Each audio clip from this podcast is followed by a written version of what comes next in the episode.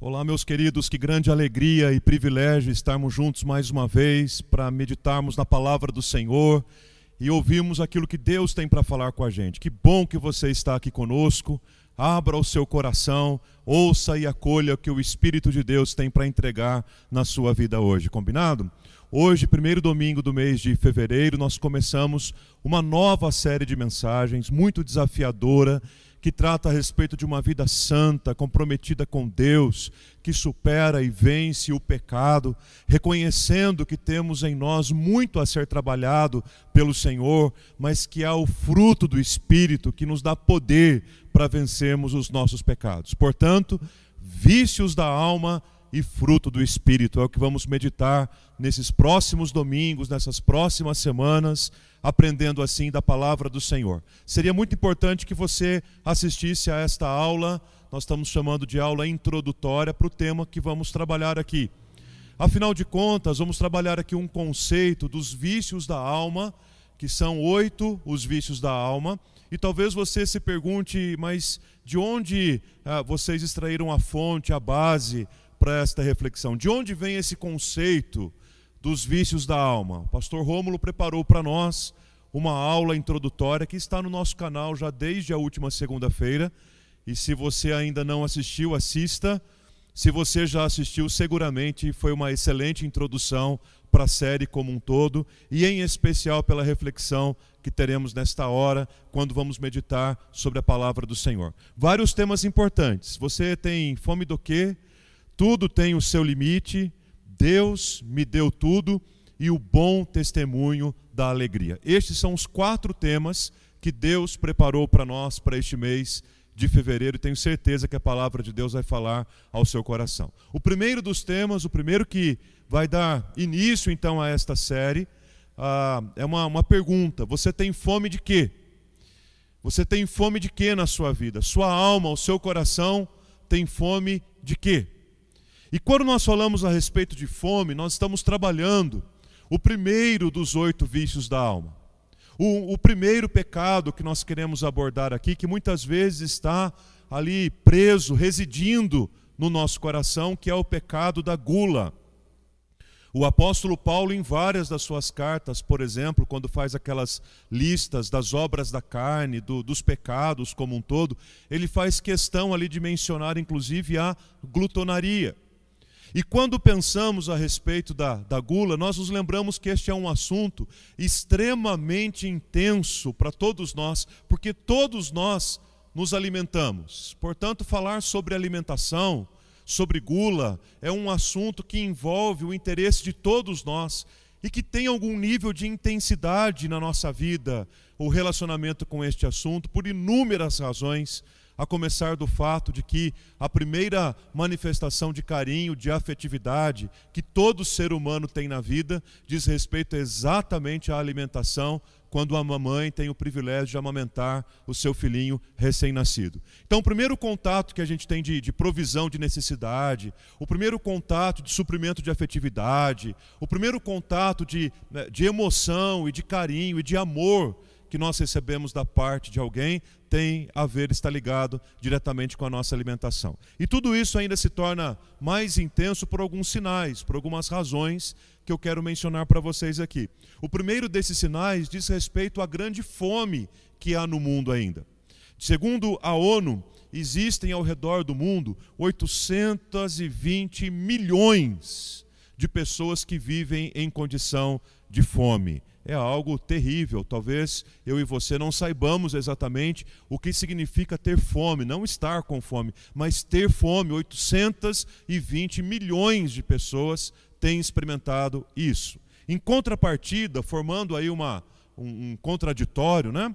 há uma informação do Observatório do Terceiro Setor que diz que no Brasil, em apenas um ano, são desperdiçadas, são descartadas, são jogadas, jogados fora 26 milhões de toneladas de alimento todo ano.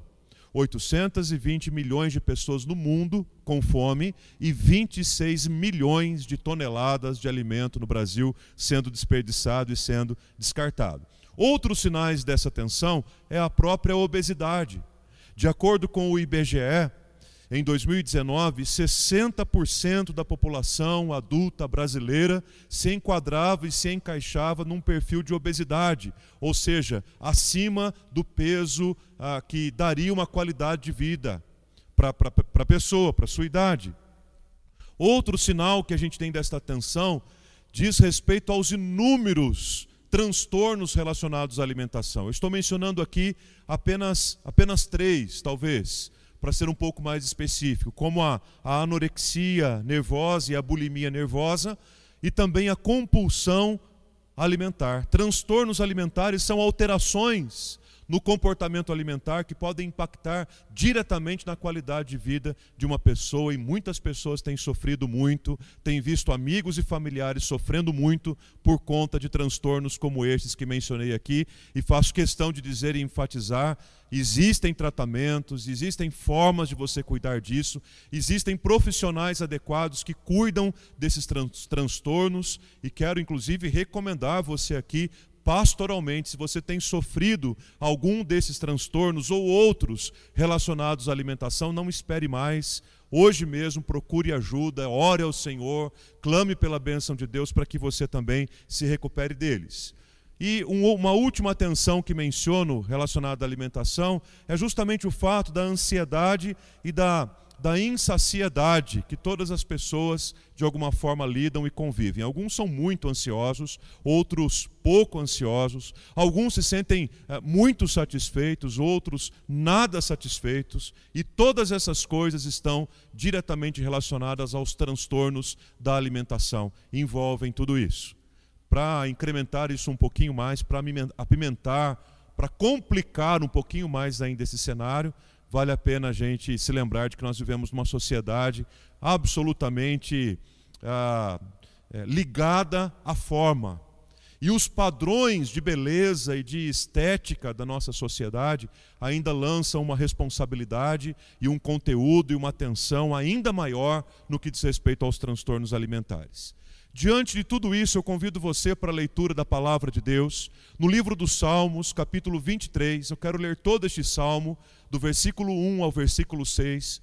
Um texto seguramente conhecido por você, um texto que você já leu inúmeras vezes, um texto que muita gente que nem tem tanto essa vivência da igreja sabe, muitas vezes sabe até de cor.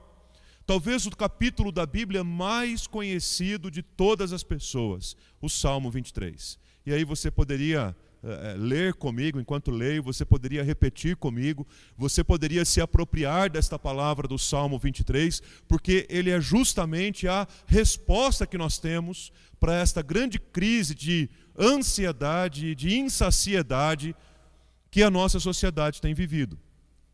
O Salmo 23 é o salmo do descanso, é o salmo do conforto, é o salmo da paz, é o salmo que nos ensina a confiar no Senhor e esperar única e exclusivamente nele e dele. Diz assim a palavra do Senhor: O Senhor é o meu pastor, nada me faltará. Ele me faz repousar em pastos verdejantes, leva-me para junto das águas de descanso refrigera-me a alma, guia-me pelas veredas da justiça, por amor do seu nome. Ainda que eu ande pelo vale da sombra da morte, não temerei mal nenhum, porque tu estás comigo. o teu bordão e o teu cajado me consolam. Preparas-me uma mesa na presença dos meus adversários. Unges minha cabeça com óleo, o meu cálice transborda bondade e misericórdia.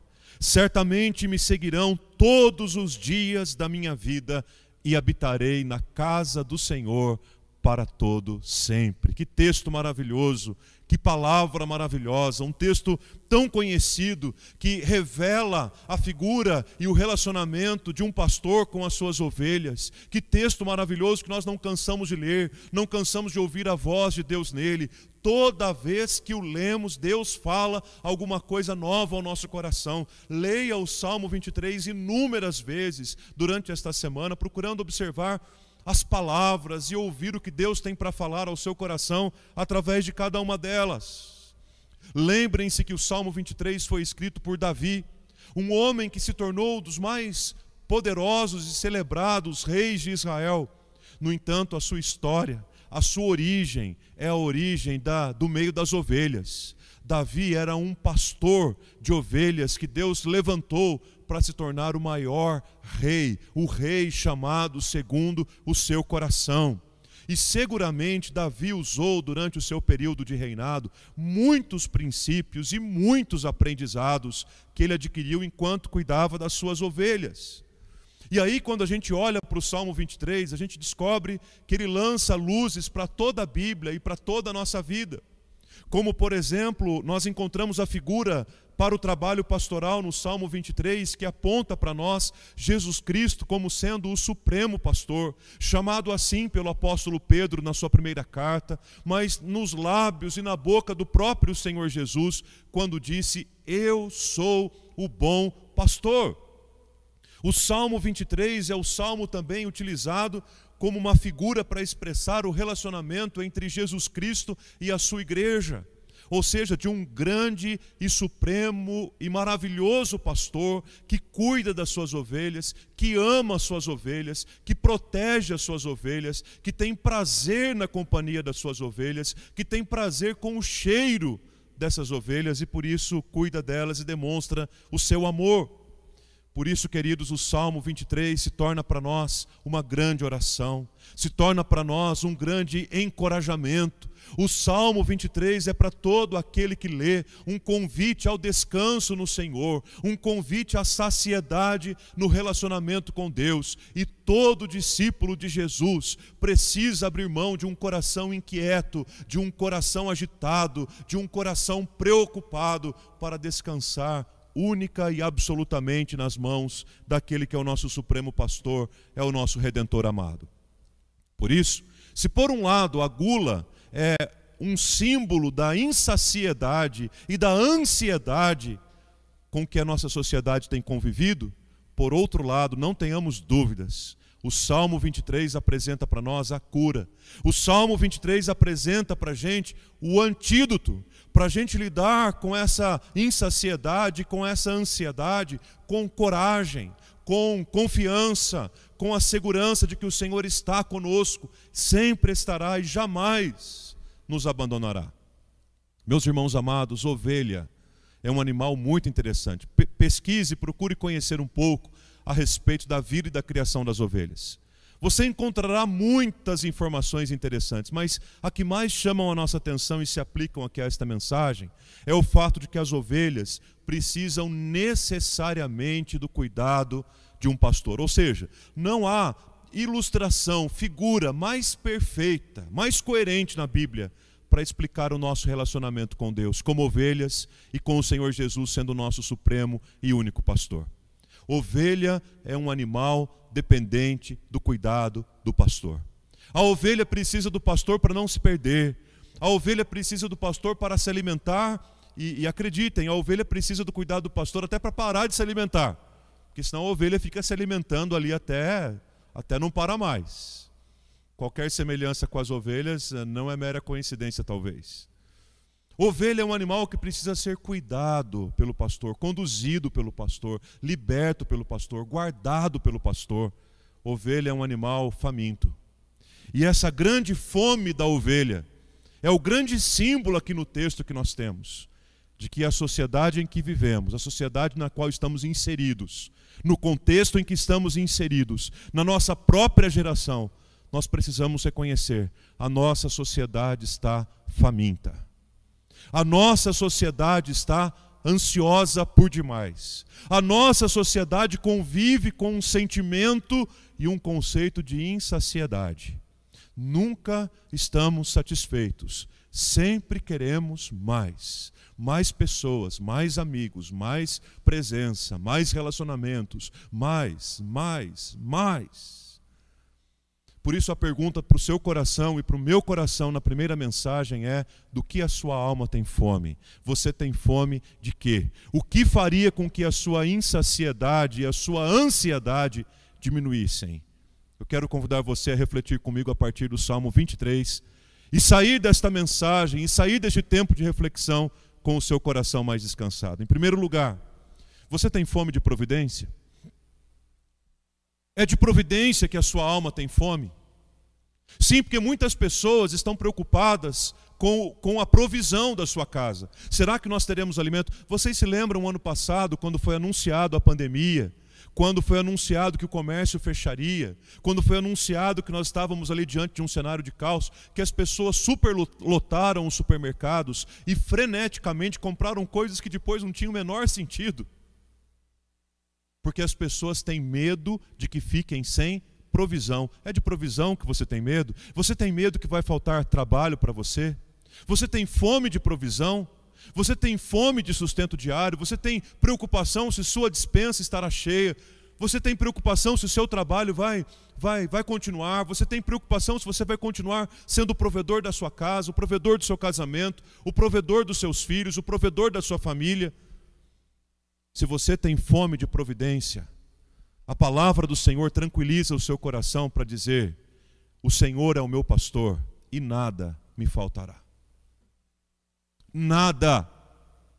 E aí eu convido você a se, a, a se agarrar, a se amparar nesta verdade: nada lhe faltará. Se a tua fome, a fome de providência, eu quero dizer a você, em nome de Jesus, pela palavra de Deus, nada lhe faltará creia na palavra do Senhor Jesus, nada lhe faltará. Agora, essa tensão em torno da, da preocupação com a providência não é algo apenas da nossa sociedade, nem algo tão novo assim. Se você olhar, por exemplo, uma das maiores, das maiores tensões que Moisés teve que lidar com o povo da saída do Egito em direção à terra prometida foi exatamente a fome da tensão, a, a tensão da fome.